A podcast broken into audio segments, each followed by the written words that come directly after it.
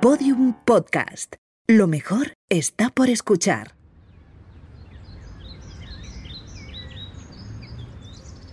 Ay, Pero Bene, ¿qué te pasa? ay, no sé, chiques. No me da la vida. Estoy mal.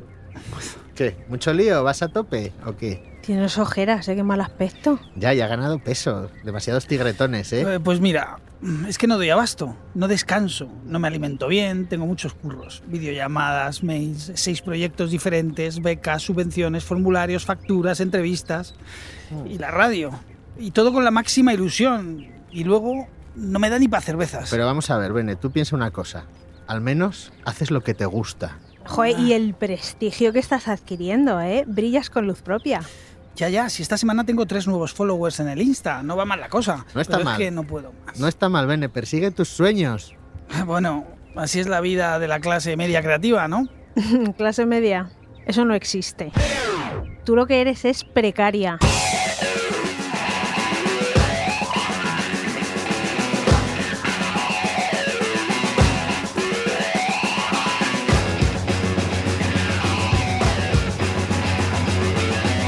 Poesía o Barbarie, un podcast del colectivo Más que Palabras, con Javier Benedicto, Sara Luque y Sergio C. Fanjul.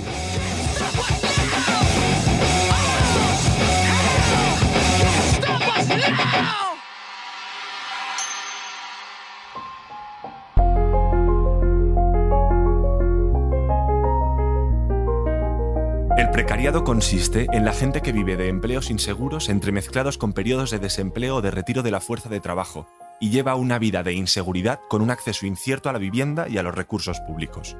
Experimentan una constante sensación de transitoriedad. La nueva norma, no la excepción, es el trabajo incierto y volátil. Mientras la norma proletaria era la habituación al trabajo estable, el precariado se está habituando al trabajo inestable.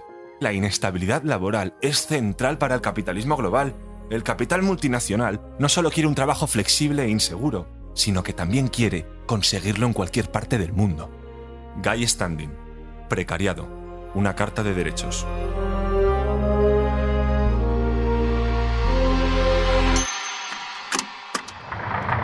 Y yo que soy albañil, ¿qué? ¿Me voy a morir de hambre? ¿La vas a tomar conmigo como si fuese yo? Yo no puedo hacer nada. Un poco de paciencia y veremos si podemos colocarte a ti también. Ah, Richie, tengo tu puesto. ¿El puesto? Fijador de carteles. Vaya, por fin. ¡Eh! Y para nosotros. Hay dos vacantes de tornero, pero aquí no hay ningún tornero. Entonces yo que no soy tornero tengo que seguir lampando, ¿verdad? ¿Tú también quieres desahogarte conmigo? Eh, Richie, acuérdate de llevar la bicicleta. La bicicleta. La tengo y no la tengo.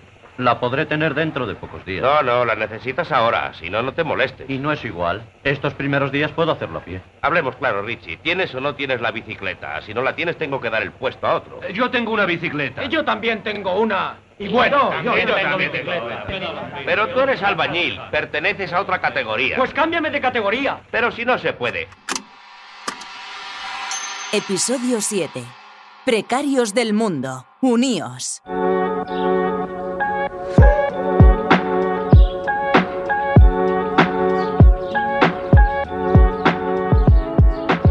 Bienvenidas y bienvenidos a Poesía Barbarie, este séptimo episodio emitido y grabado desde el parque cercano a tu casa.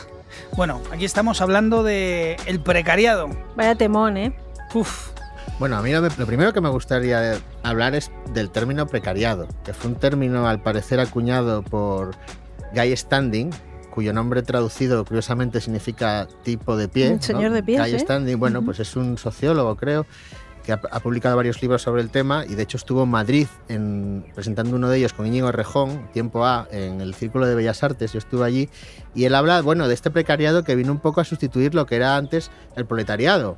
Pero con diferencias, porque lo tiene mucho peor el precariado. El, pre- el precariado no tiene conciencia de clase por lo general, no tiene la tradición del movimiento obrero, no tiene por lo general sindicatos ni partidos. Bueno, todas estas cosas que el proletariado había conseguido, pues ya no, ya no lo tiene. El, precariado se caracteriza por tener trabajos de mierda, inestables, salarios de miseria, mucha gente que tiene que compaginar eh, varios trabajos para llegar a un sueldo mínimo. Y bueno, eh, sobre todo lo que pasa con la gente precaria, que hoy abunda, es que no puede establecer un proyecto vital, no puede hacer planes, no puede tener lo típico, ¿no? La casa, pues hacer planes de futuro y es un fenómeno pues propio del neoliberalismo, ¿no? Que vivimos de esta precariedad constante que no se daba antes, pues cuando había eh, trabajos mejores, mejores condiciones laborales, pues estado de bienestar, más seguridad social, todas estas cosas, ¿no? Y además eh, se ceba especialmente con las mujeres. Eh, las mujeres son especialmente víctimas de, de todas estas cosas precarias, como vemos, por ejemplo, en, en colectivos como Territorio Doméstico, ¿no? que son las, las trabajadoras domésticas de las casas o las famosas Kellys que trabajan en los hoteles, pero bueno, no solo. Claro, porque las mujeres hemos sido siempre precarias, hemos trabajado dentro de la casa sin ningún tipo de remuneración, sin que ese sea un trabajo que sea reconocido y ahora además que, que estamos también en el mercado laboral, pues tenemos doble trabajo, ¿no? Porque no se nos, se nos sigue sin reconocer y además trabajamos fuera para tener un salario, pero eso no quiere decir que hayamos dejado de trabajar dentro. Yo creo que el precariado, pues eso, somos toda esta gente que ganamos poco, vivimos fatal, no podemos planear comprarnos una casa, a lo mejor ni siquiera formar una familia, porque siempre va todo Mm. regular, pero que también a la vez tenemos como un poco de necesidad de, de no llamarnos a nosotros mismos pobres, ¿no? Y, y Mm. un poco es lo que somos, aunque hay niveles, claro. No me gusta hablar de clase media, pero, pero no sé, aparte de, de las mujeres, las Kellys, las, las mujeres que trabajan en cas- las casas y tal, eh, pues no sé, se me ocurren los riders también como un, como un buen Mm. ejemplo de, de precariado, ¿no? Gente que trabaja como falso autónomo, que bueno, que ha habido casos de, de riders atropellados y Hace- hace muertos. Poco murió uno. Claro. En estos momentos se está viendo cómo se va a regular esto, ¿no? porque hay varias sentencias de varios tribunales de- condenando estos hechos ¿no? del falso autónomo. Y bueno, parece que están dialogando sindicatos y patronal a ver cómo se regula esto con los típicos tira y aflojas que se dan en el diálogo social. Y bueno, a ver qué, qué nos depara esto. Y fíjate que, que utilizaban los jefes de estas empresas eh, el rollo de la libertad. Claro, la libertad ya sabéis que se usa en función de los intereses según de quién hable de Sí. libertad. Y decían, no, bueno, pero si a nuestros trabajadores les gusta estar así porque les da mucha flexibilidad y tienen mucha libertad. Y es como, bueno, sí, luego todo lo que no tienen, ¿no? Yo, por ejemplo, el otro día me estaba tomando una cerveza en un bar de mi barrio, en Carabanchel, Madrid, eh, y es un sitio que se llama Casa Enriqueta, que es popular porque es de los pocos que quedan en Madrid que venden todavía gallinejas y toda esta comida Ay, guarra asco. de feria que se come en. Madrid, que para quien no la conozca son tripas y cosas así. Y vi entrar a una chica con la mochila de Globo, que es una de estas Mm. empresas explotadoras. Y dije, tú fíjate cómo hay que ser para estar en casa y en vez de decir me bajo al Casa Enriqueta a tomarme una gallineja, lo pido a Globo. No sé, me llamó la atención. Galline- gallinejas a Galli- domicilio. Telegallineja, claro. Yo no he pedido nunca por ninguna aplicación de estas. El otro día hablaba con, eh, con unas amistades en relación a, a dónde iban a matricular a sus hijos y diferenciando los estratos sociales claramente que existen relacionado con lo económico, en tanto que si decides eh, ir a una escuela pedagógica determinada, pues mm, hay que gastar un dineral. Y claro, si no lo tienes, y decía, bueno, lo que pasa es que si no lo tenemos, es decir, tenemos que estar acordes a la vida que hemos elegido. Hmm. La vida que hemos elegido relacionada con un trabajo bien creativo o, o que te gusta, ¿no? Y asociamos directamente eso a la precariedad. Pero es que no es lo que hemos elegido, la precariedad. Hemos elegido eh, aplicarnos en un trabajo que nos eh, gusta y que nos eh, desarrolla y nos estimula. Lo que pasa es que en estos tiempos que vivimos, pues no se puede mm, tener una vida digna con esos trabajos. El caso, el eh, bolso o el saco de la- del precariado es muy amplio, ¿no? Y- Claro, sí, porque Mm. bueno, hemos hablado, claro, has sacado el tema este, eh, está bien dejar claro que la precariedad, pues es curioso porque traspasa varios estratos sociales, ¿no? Estamos hablando de los precarios más precarios, que son pues las Kellys, los riders, cualquier persona que trabaja tal, y luego está, por ejemplo, la llamada clase media creativa, que también, que no tiene unas condiciones de vida tan malas, pero que también está abocada pues a trabajos inconstantes, mal pagados y encima con la excusa esta de, de dedicarse a lo que te gusta y del entusiasmo que hablaremos más tarde. Y también tenemos que eh, atender a la juventud. Ahora mismo hay un 40% de, de paro juvenil y la juventud a la que ni se le escucha, ni se le ampara, eh, mismamente en sus años más eh, de estimulación creativa, como pueden ser, eh, bueno, pues estos los jóvenes, eh, no se les facilita, pues yo qué sé, espacios para mantener relaciones interpersonales, artísticas, creativas al margen del consumo, de consumo y de competición. Espacios para poder ensayar, hacer música, para poder dialogar, debatir, sin que necesariamente esté, además, mediados estos encuentros por el alcohol. Es decir, que la precariedad quizás sea como una espada transversal que, que a muchos estratos nos tiene, pues eso, atravesados. ¿no? Estamos jodidos. Ah, bueno, mirad, mirad quién viene por ahí. Están allí Elagi y Marga, están paseando por el parque. Los conozco de- del barrio, aquí, de, de Lavapiés. Elagi, Marga, acercaos, acercaos. Hola, ¿qué Hola. tal? ¿Qué, ¿Qué tal? tal? ¿Qué Hola. tal? ¿Cómo estáis? ¿De dónde venís? Qué casualidad.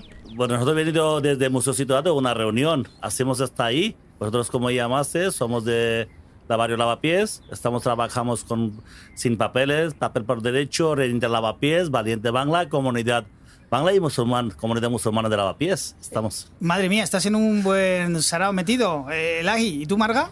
Pertenezco al- a la Asociación Territorio Doméstico, donde estamos luchando por los derechos de las trabajadoras del hogar. Ah, y en el museo situado eh, también hay otros colectivos, ¿no? ¿Participantes? Sí, 65 colectivos estamos participando de Museo Situado. ¿Y quién más estaría por, por ahí? Hay muchos colectivos por la de, de barrio y también otros barrios. Es un lugar donde está hacer compartir nuestro agradecimiento por sentimiento, por la de integración. Y hacemos los festival, hacemos cultural de fiesta, entre conocemos las fiestas de como comida de África, Bangladesh, latinoamericanos, así conocemos de ahí. Ahí está el museo situado. Ahora es un ah, es un lugar donde está más integración, más amistad, más fuerza y estamos todos juntos para luchar. Para Por luchar, ¿por qué? ¿Qué reivindicáis? por luchar por dignidad, por libertad, nuestro voz, nuestro trabajo, nuestra calle, sin miedo para vivir, sobrevivir no es delito. Ningún ser humano es ilegal. Muy bien, Claro, muy bien, porque Elagi. Museo Situado es una forma que tiene el Museo Reina Sofía de aglutinar a muchas asociaciones de, de, bueno de muchos barrios de Madrid, en concreto de Lavapiés, porque en Lavapiés hay mucha mucho, mucho tejido social, muchas asociaciones, ¿no? Y como ahora están cerrando muchos centros y no tenemos dónde reunirnos, pues el Museo Situado nos está ayudando, donde ahora hacemos ahí los talleres de danza, tenemos de, autocuidado, de tantas cosas. Entonces, con autocuidado, ¿no? Con las distancias que tenemos que tener. Y entonces para nosotros esto ha sido muy importante, esto del Museo Situado en el Reina Sofía. Oye, Marga, tú eres de territorio doméstico. ¿Cuál es en concreto la situación de las trabajadoras domésticas ahora? ¿Qué nos puedes contar? Bueno, ¿Qué estáis reivindicando y, cómo estáis? ¿Cómo está el sector? Pues ya te imaginarás, un sector que estaba invisibilizado hace un tiempo, pero que ahora están diciendo que somos indispensables, ¿no? Un trabajo indispensable porque ¿quién te cuida?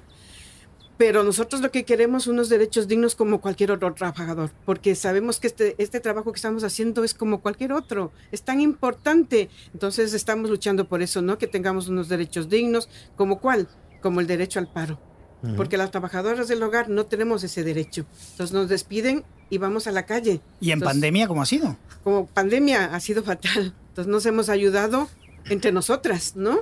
Eh, ha habido cajas de resistencia que se ha, se ha formado y eso, ¿no? Económicamente nos hemos ayudado por eso, pero hay compañeras que se han quedado sin trabajo o otras están internas, pues si la están trabajando, les dan el trabajo más, pero por el mismo sueldo, entonces eso no queremos. Entonces nosotros también por eso hemos luchado que en esta pandemia pues no sean compañeras desalojadas de su vivienda, ¿no? Queremos que todas tengamos un de- derecho a una vivienda donde estar. Entonces muchas compañeras que son internas pues tenían su habitación para salir los fines de semana, pues ahora como no podían salir, no podían pagar, pues entonces se han tenido que quedar en sus mismos sectores de trabajo y entonces eso ha sido muy complicado, muy duro psicológicamente. Entonces han tenido que pedir ayuda a psicólogas que les han ayudado por, por teléfono, por no porque esta situación ha sido muy y algunas compañeras también han caído enfermas y caer enfermas pues entonces se han quedado peor. Y toda su familia aquí algunas pero hay compañeras que están solas pero como somos decimos en territorio nosotros las crisis o las pandemias no nos han parado. Hemos seguido luchando mm, por la tecnología, ¿no? Pues el- eh, ahora reuniones por Zoom que hacemos, acompañamientos, pues con abogados hemos buscado, ¿no? Entonces como que nos ponen estas luchas, ¿no? Al ají, a nosotros nos ponen y entonces estamos ahí, nos ponemos más fuertes. El ají, ¿cómo está eh, la comunidad eh, eh, en Lavapiés? Eh, ¿Qué nos cuentas acerca de tu colectivo Valiente Bangla? Bueno, mi comunidad, no, por todo Lavapiés está muy triste. Muy triste. Nosotros estamos, ¿verdad? Valiente Bangla, estamos eh, calle, día 25 de marzo 2020, y todavía sigue, estamos repartiendo la comida por vecinos, vecinas y todos barrios. Es una, Valiente Bangla es abierto una aventura para la esperanza. Nosotros queremos trabajar todos los barrios, no para únicamente la, mi comunidad Bangla, ni únic- únicamente la Lavapiés. Por eso estamos en situación, la barrio Lavapiés, cada día más peores, no tienen ningún recurso, los son vulnerables. Sabéis de nuestro barrio, mucha gente vive, son de manteros y son lateros. Y desde marzo hasta ahora no hay ninguna de la situación ni ningún recurso, ningún techo, ninguna ayuda. Es una vergüenza totalmente. Tiene un perro, tiene casa, tiene comida. Tiene un gato, tiene comida, tiene techo. Pero los humanos, humanidad, no tiene techo ni tiene comida. Porque como dice mi Marga, ¿verdad? Tiene un dolor. Nosotros estamos con, directamente con territorio doméstico. Ahora, ahora hasta ahora, tiene cada día más gente echando la calle de trabajo, sin trabajo. ¿Dónde está la gente se va? ¿Dónde está sobrevivir? No es delito. ¿Dónde está nuestro derecho? Eso. ¿No sabes que los reformistas quieren darte 10 céntimos más por hora? ¿Eh? Sí, vamos. Sí. Ya sabes que esos 10 céntimos más por hora multiplicados por 18 horas de trabajo suponen casi un millón y medio. Vete a hacer puñetas. Los revolucionarios dicen que la tierra tiene que ser para el que la trabaja. Y que ya no deben existir ni amos ni esclavos. ¿Has entendido sí o no? Sí, sí, claro que sí. He comprendido muy bien. Bien, entonces... Lo he decidido. Bueno, ¿qué has decidido? He decidido que desde ahora diré ¡Viva la revolución! ¡Viva los revolucionarios y viva la huelga general! ¡Viva! ¡Viva! ¡Viva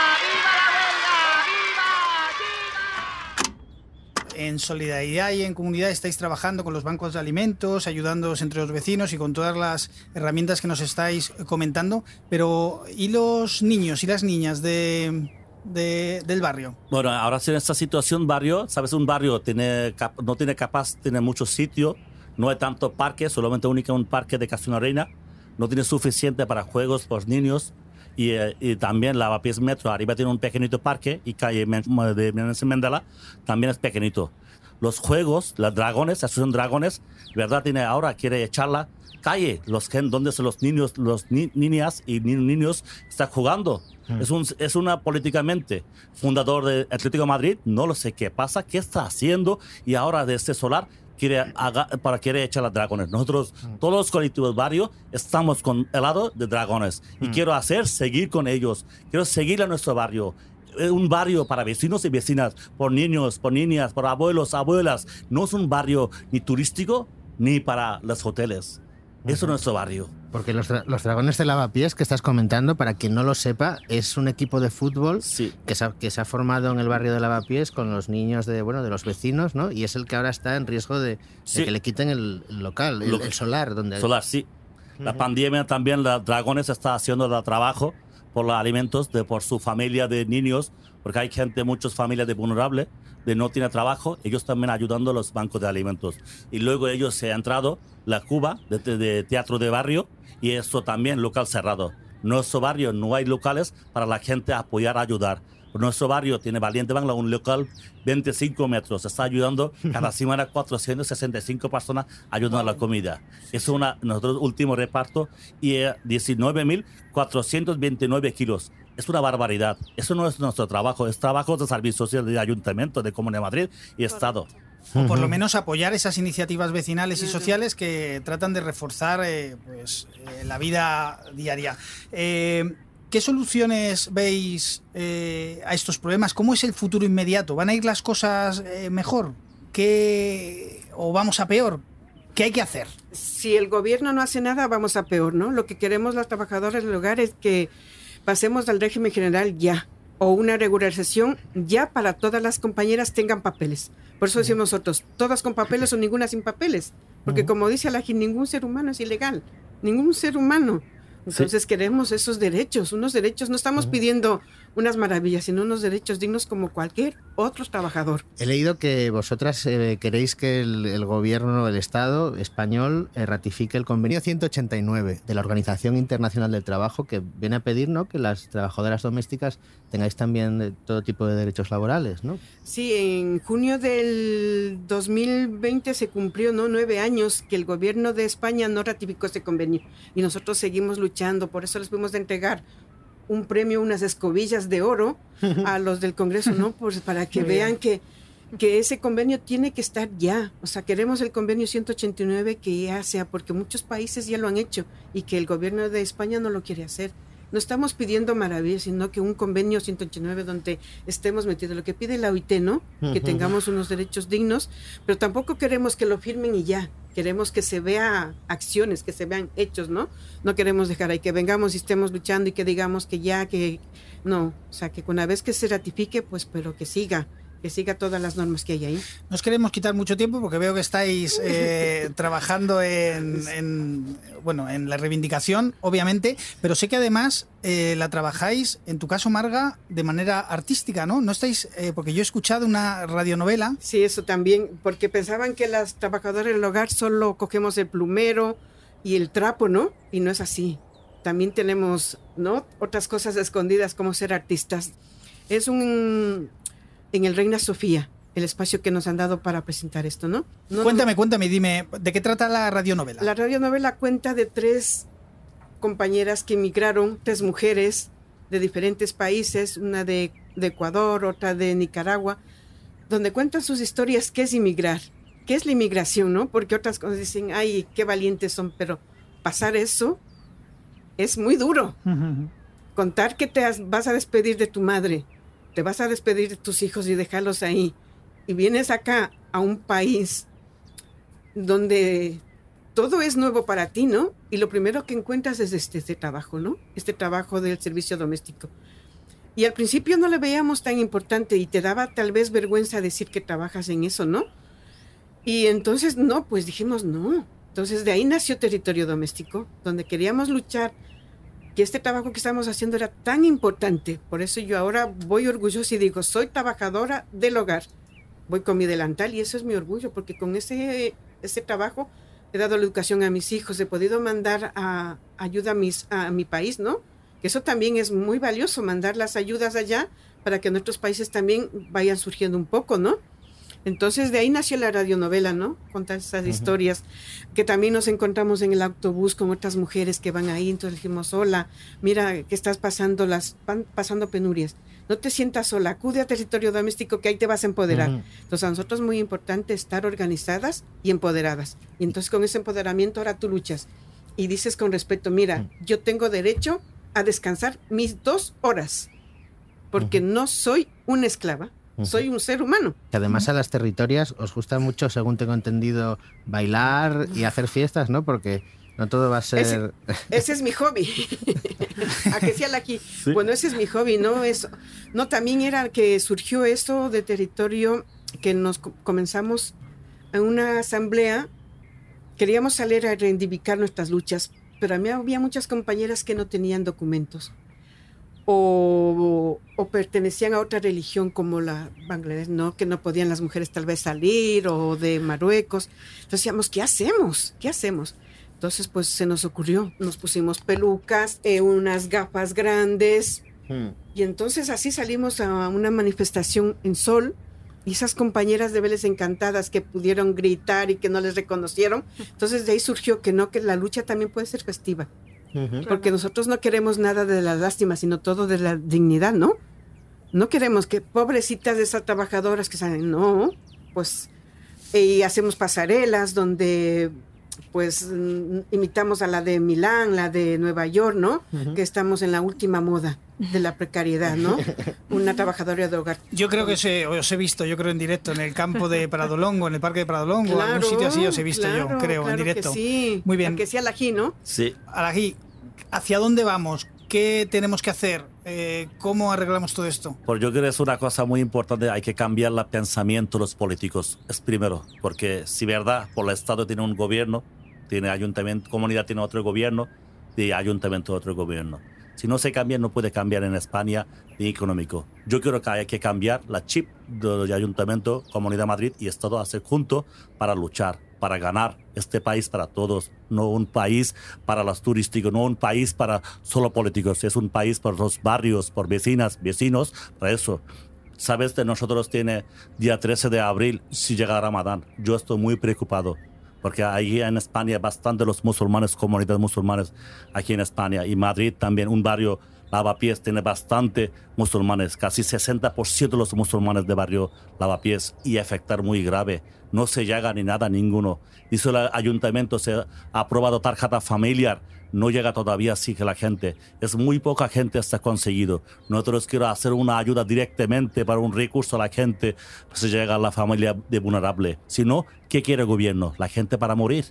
Yo no entiendo. No quiero hacer un barrio para poner de hoteles, un barrio de para otra manera. No un barrio negocio, un barrio para amistad, integración. Sí, hacemos luchar juntos de amistad. Eso de nuestro barrio. Muy bien, pues nada, oye, nosotros nos vamos a quedar aquí en el parque charlando un ratito más. ¿A dónde vais vosotros? ¿Qué hacéis ahora? A trabajar, ¿no? Nada. Un abrazo. Muchas gracias. Muchas gracias. Nos vamos a la aquí.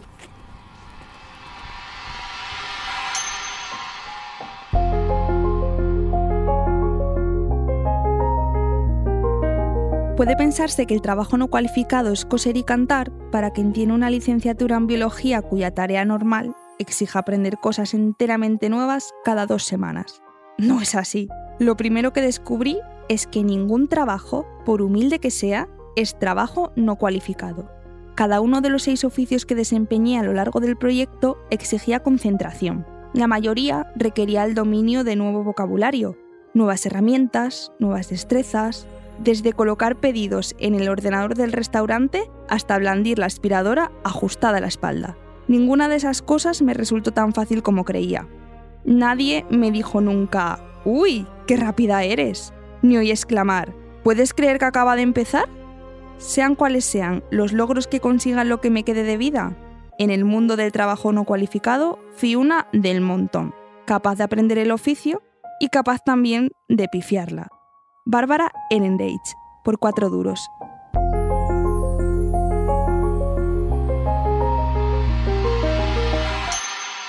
Poesía o Barbarie, el podcast en el que sabemos que la vida va en serio.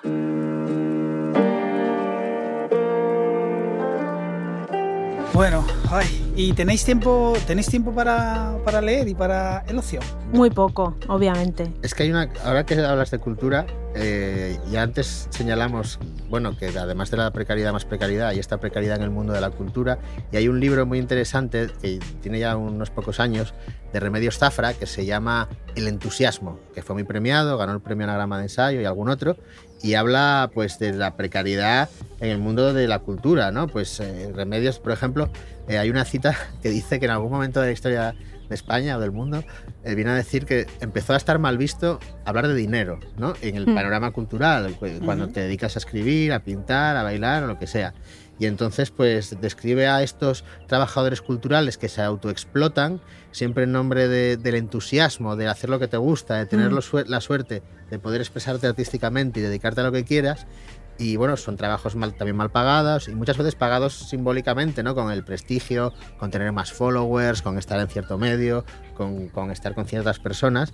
Y, y ahora también Remedios es muy curioso de, de la autoexplotación en las redes sociales, ¿no? Que muchos sufrimos, ¿no? De tener que estar muy presente, porque sí, claro. sí, La marca personal. la marca personal, porque si eres un autónomo de la cultura, pues claro, tienes que ser visible, tienes que hacer cosas, tienes que mostrarlas. Y de hecho habla también de la necesidad de producir constantemente, de publicar nuevos libros, de lanzar nuevas canciones, de no, de no perder comba, ¿no? Porque el mundo va, va muy rápido y entonces tenemos que estar, los, los que crean o los que creamos, pues creando y creando y mostrándolo para mantenernos eh, siempre en el, en el candelabro, ¿no? Otra, y que es otra forma de, precariedad, ¿no? No, solamente por el tema eh, de, lo- de las tarifas, de los precios, de lo, cómo te pagan o cómo no te pagan, sino, sino esta necesidad de, autoexplosarse y de estar siempre en el, el candelabro.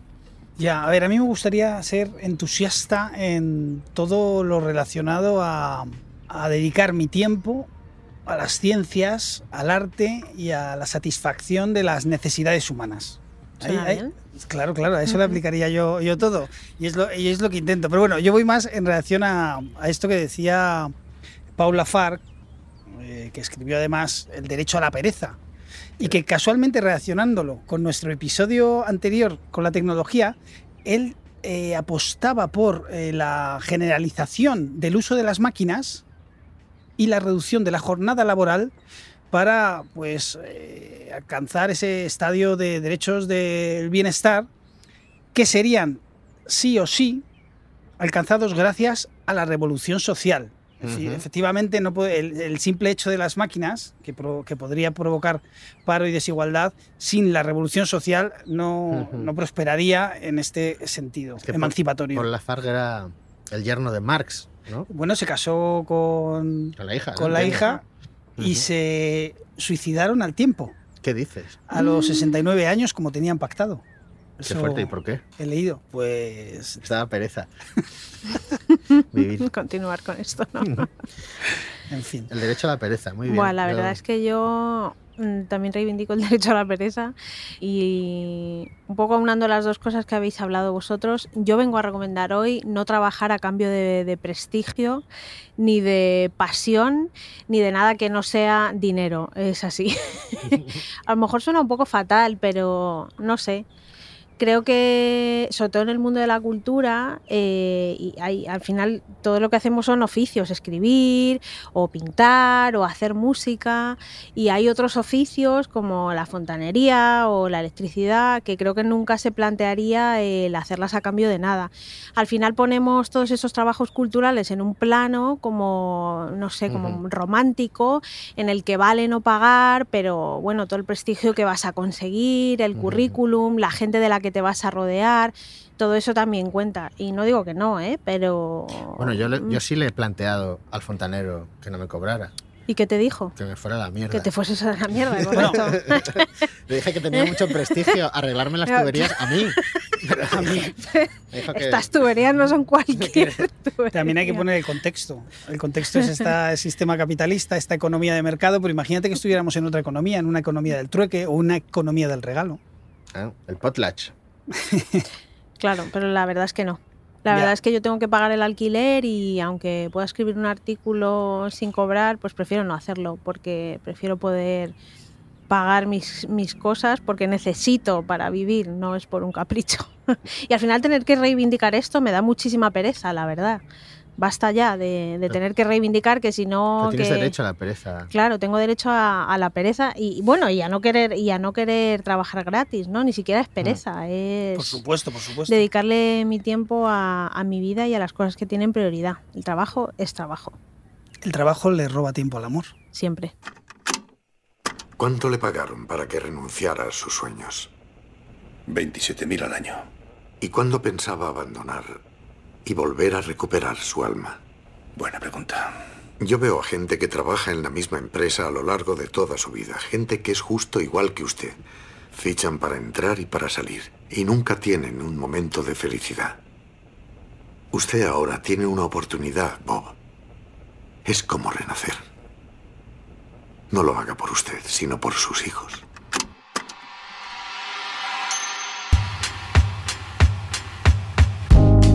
Gente que sabe cosas.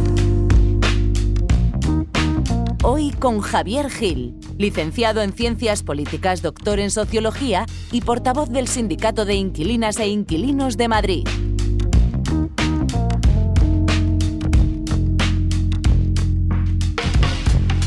La crisis de vivienda que estamos viviendo tiene que ver con las dificultades que tenemos las personas para acceder y para permanecer en una vivienda. ¿Por qué? Pues principalmente porque los precios de la vivienda son muy elevados. Entonces, bueno, hablamos de crisis de vivienda precisamente por esto, porque no hay una forma real o hay muchas dificultades para que la población acceda a una vivienda y cuando se accede a esta vivienda es dedicando partes de nuestros ingresos que ponen en peligro, digamos, eh, nuestro acceso a otros derechos o que ponen en peligro la sostenibilidad misma de la vida. Es decir, la vida se hace muy difícil porque el alquiler se está comiendo todo tu salario.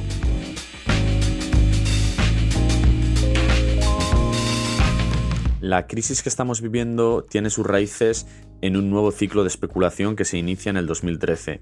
En el 2013 se reforma, el, gobierno interviene en el mercado inmobiliario para generar un nuevo ciclo de especulación. Es decir, lo que se busca es que tras cinco años de caída de precios de la vivienda, pues lo que se busca es que entren eh, fondos buitre en España, compren por precios por debajo del mercado las cientos de miles de viviendas que tienen los bancos en propiedad, fruto de personas, de familias que han desahuciado.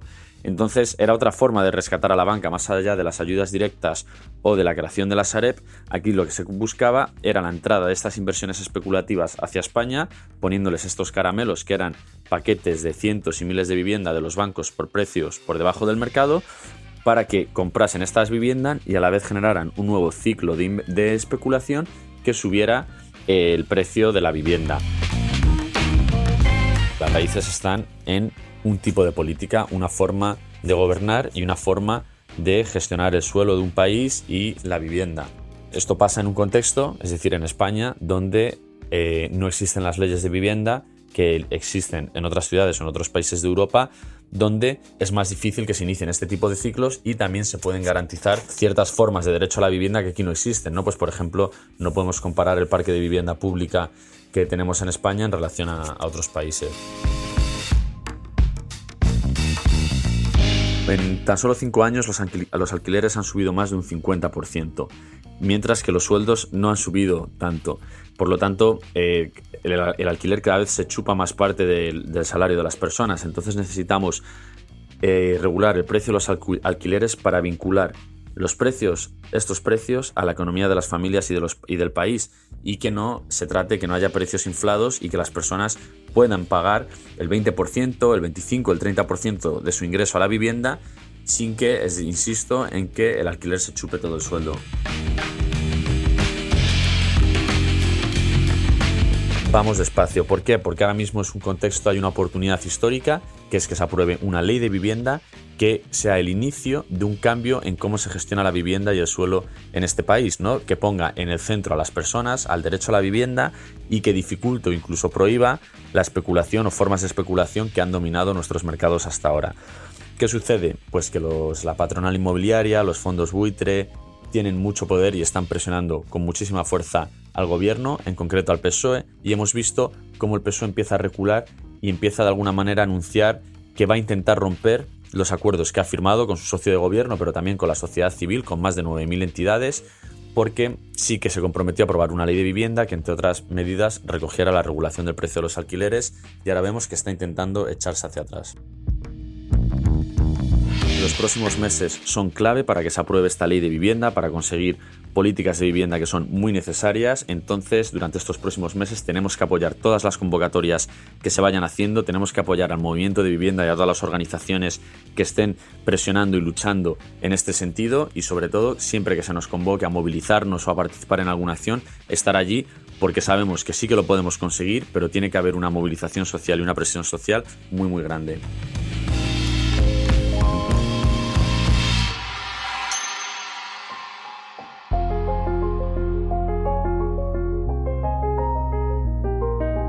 Pero en lugar de permitir una reducción masiva de las horas de trabajo para liberar a la población mundial y dejarle perseguir sus propios proyectos, placeres, visiones e ideas, hemos visto el aumento no tanto del sector servicios como del sector administrativo, incluyendo la creación de industrias completamente nuevas como los servicios financieros o el telemarketing, o la expansión sin precedentes de sectores como el derecho corporativo, la administración académica y de la salud, los recursos humanos y las relaciones públicas. Estos números ni siquiera se reflejan en todas aquellas personas cuyo trabajo es proporcionar apoyo administrativo, técnico o de seguridad para estas industrias, o en toda la serie de industrias auxiliares, lavado de perros, reparto de pizzas toda la noche, que solo existen porque la gente pasa gran parte de su tiempo trabajando en todos esos empleos antes mencionados. Esos son los que propongo llamar trabajos de mierda. David Greber, Trabajos de mierda, una teoría.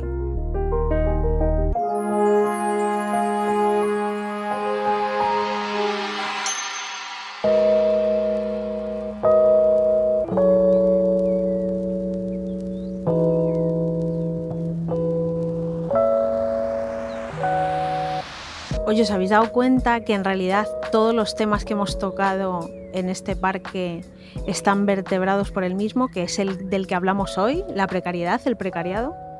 Porque hemos hablado de amor y poliamor. La precariedad no nos da, deja tiempo para el amor. Hemos hablado de perseguir nuestros sueños. Perseguir nuestros sueños a veces significa no ganar dinero o trabajar gratis. Eh, no sé, el paso del tiempo nos da miedo porque igual estamos ahí como queriendo ser alguien en la vida ¿Qué y va a ser no de tenemos nosotros? tiempo. Qué fuerte, ¿eh? Este era, este era el tema. Era este el tema. Ya, igual poesía barbarie tendría que llamarse precariedad o precariedad. O precariedad. A ver, creo que estamos en un buen momento, no obstante, y que hay que ir recorriendo un plan trifásico, voy a decir ahora mismo. Quizá utópico, pero bueno, hacia ahí siempre hay que dirigirse. Lo primero, obviamente, alcanzar la dignidad profesional. Luego deberíamos de ir, que también estamos en ese momento, cambiando, como digo, la jornada laboral. Pues eh, ahora mismo está Íñigo Rejón, ¿no? Reivindicarnos una jornada laboral de cuatro días a la semana. Sí. Creo que son 32 horas o algo así. Mucho me parece, porque cuatro días o la FARC sean, pero- que ya hemos hablado antes de él, decía que habría que trabajar tres horas diarias. Y por último, por supuesto, llegar a la abolición del trabajo. A la abolición del trabajo que, como dice Bob Black, primero habría que definir lo que es el trabajo y él, el trabajo lo define como la actividad productiva compulsiva puesta en marcha por medios económicos y políticos. En ese sentido, eh, el trabajo es gobernado necesariamente por reglas por reglas y por una actividad monótona que acaba aislando y reduciendo al individuo a un mero productor y por ende consumidor. Él pone a la contra el juego, el juego y el ocio, que se lleva a cabo voluntariamente y, y en libertad. Entonces, hacia ahí tenemos que ir. Sería lo ideal dedicarse a lo que cada uno quiere dedicarse. Para ello habría que cambiar todo el sistema. Por supuesto, él dice que es que hay muchos objetos de consumo y labores de producción que son necesarias en tanto que estamos en este sistema, que son inventadas pues para justificar este sistema del trabajo. Yo tuve, respecto a lo que dices, tuve la oportunidad una vez de entrevistar a Marina Garcés, la filósofa, que es muy estupenda y muy maravillosa, y me dijo, bueno, me contaba que había que aprender, ahora que el trabajo va a menguar sí o sí, además, por culpa de la tecnología, eh, había que aprender a deslaboralizar la vida, ¿no? que el trabajo deje de tener una, una cosa, un papel tan central en la vida de las personas. Fíjate que ahora ya se está un poco yendo la cosa de madre, pero antes la gente trabajaba en empresas que eran su vida, que eh, trabajaba en Mm. una gran empresa y él había sido, bueno, el que era minero, el que trabajaba en la Renfe, lo que su vida era trabajar ahí y además el trabajo era para toda la vida, de forma que te adherías mucho a la empresa y a tu trabajo. Ahora esto está también desapareciendo un poco porque la gente no trabaja en la misma cosa toda la vida y, y tal, ¿no? Pero bueno, deslaboralizar la vida significa también, como decía Bene, pues aprender a vivir de otra manera y, a- y dedicándonos a, a- a nuestras cosas, ¿no? A nuestras, a nuestras labores, no al trabajo, ¿no? A lo que nos gusta y a cuidar a los demás y a pasarlo bien y a cultivarnos y a hacer cosas, ¿no? Entonces suena muy utópico, pero Bueno, podéis darle las gracias al feminismo, que es quien Mm. lleva luchando mucho tiempo por poner los cuidados en el centro, Mm. que significa precisamente eso, dejar que dejar de vivir una vida en la que el trabajo es lo principal y así conseguiremos que todas las personas, no solo las mujeres, tengan como prioridad cuidar y a las personas y no el dinero y a las empresas. pues yo le doy las gracias al feminismo. Gracias. De nada. Eres tú. El feminismo Soy la voz soy yo. del feminismo. Venga, chicos, vamos a, Vamos a trabajar.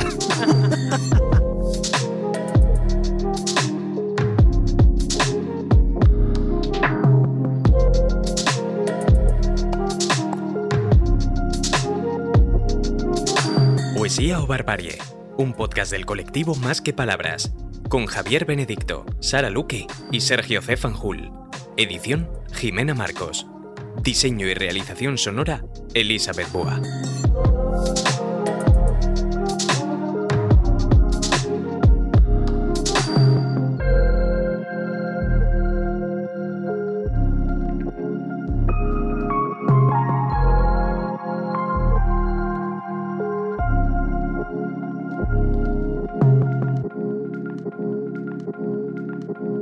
Todos los episodios y contenidos adicionales en podiumpodcast.com. También puedes escucharnos en nuestras aplicaciones disponibles para iOS y Android, y en todos los agregadores de audio.